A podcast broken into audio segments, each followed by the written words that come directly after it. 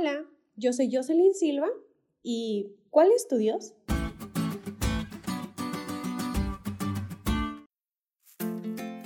A medida que vivimos el cristianismo, a todos nos han presentado pruebas, ¿verdad? He escuchado muchos testimonios de personas que cuentan cómo superan o no estas pruebas, y claramente todas son difíciles para la persona que las enfrenta. Pero haciendo un análisis un poco más específico, me di cuenta que cuando las personas caen en una prueba es porque fue presentada o incluida por su Dios, pero un Dios con D minúscula, ¿eh? ¿Y por qué te digo esto? Sabemos que Satanás no nos presentará una tentación en la que sabe que no caeremos. Él nos presenta cosas atractivas y conoce nuestros puntos débiles, pero la pregunta inicial es, ¿quién es tu Dios?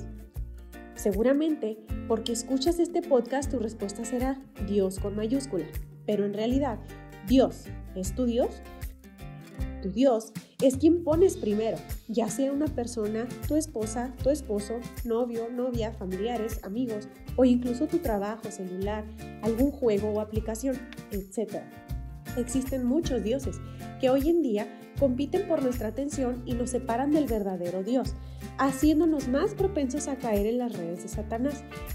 Lo mismo sucedió con el pueblo de Israel. Al lidiar con las culturas y tradiciones circundantes, debían permanecer firmes, adorando al Dios creador de todo. Pero a pesar de las advertencias que les dio Dios, en muchas ocasiones fallaron estrepitosamente. Y no es más fácil para nosotros de lo que fue para el pueblo de Israel, pero Dios nos da la solución. Basta primeramente mi reino y mi justicia.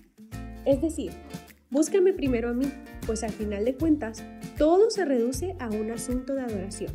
Y el único que merece nuestra adoración no es mi novia o novio, hijos, cónyuge o trabajo, sino Dios.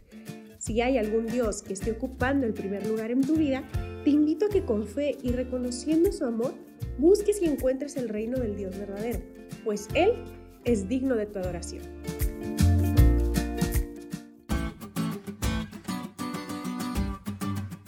¿Te diste cuenta lo cool que estuvo la lección? No te olvides de estudiarla y compartir este podcast con todos tus amigos. Es todo por hoy, pero mañana tendremos otra oportunidad de estudiar juntos.